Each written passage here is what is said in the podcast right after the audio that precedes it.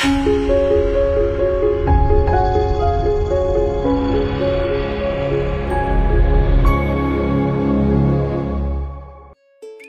注微信号“ v g e r ”，每天为你盘点时下最热的科技事件，不定期还有各种福利，赶紧扫码吧。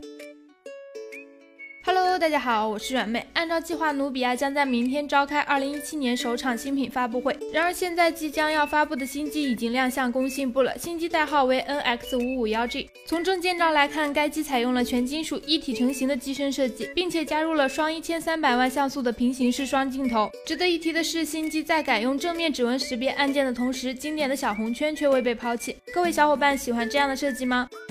同样在明天，小米电视也会在北京召开新品发布会。此前消息显示，本次要发布的新品很可能是一款小尺寸的产品。还是那句老话，主打年轻人的第一台电视，所以价格会相对亲民。从最新的海报来看，新品很可能有四款。那么问个小问题，各位年轻人，你们现在还看电视吗？对了，关于小米，日前有网友又曝光了一段小米 Mix 二代的渲染动图，新机基本延续了上一代的硬朗设计风格，下巴更窄，屏占比更加夸张。此外，新机还加入了双摄像头，不过指纹纹。识别依然放在背部。那么问题来了，说了这么多，貌似并没有什么卵用，因为到现在连第一代还是很难抢的。说，此前曝光的两款锤子新机 OD 一零三和 OD 一零五，现在又有了新的进展。有网友称 OD 其实是 Odin 的缩写，而锤子新旗舰 T 三以及 T 三 X 的代号分别是 Odin 和 Odin X。正当大家都以为 T 三马上就要来了的时候，老罗又来泼冷水了，还是两个字假的。那么罗老师啥时候才能有个真的呀？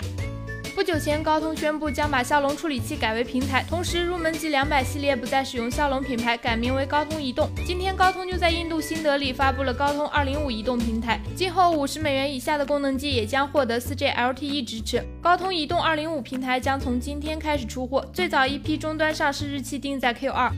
日前，一款专为女性设计的智能震动戒指 Orin 上线国外某众筹平台。这款戒指体型小巧，内置动作感应器和高频震动马达，支持无线充电，表面圆润，与身体接触更加舒适。另外，通过专用 APP，它可以记录速度、频率、时间、卡路里等等数据，还能实现远程遥控。目前众筹价格是一百三十九美元。不得不说，智能产品改变了生活方式，也解锁了不少姿势。好了，以上就是今天科技微报的全部内容了。更多有趣的科技资讯，欢迎大家访问我们的官方网站 v 姐点 com，当然也别忘了关注我们的微信公众号 v 姐，获取最新推送科技资讯，尾接播报。我们明天再见喽。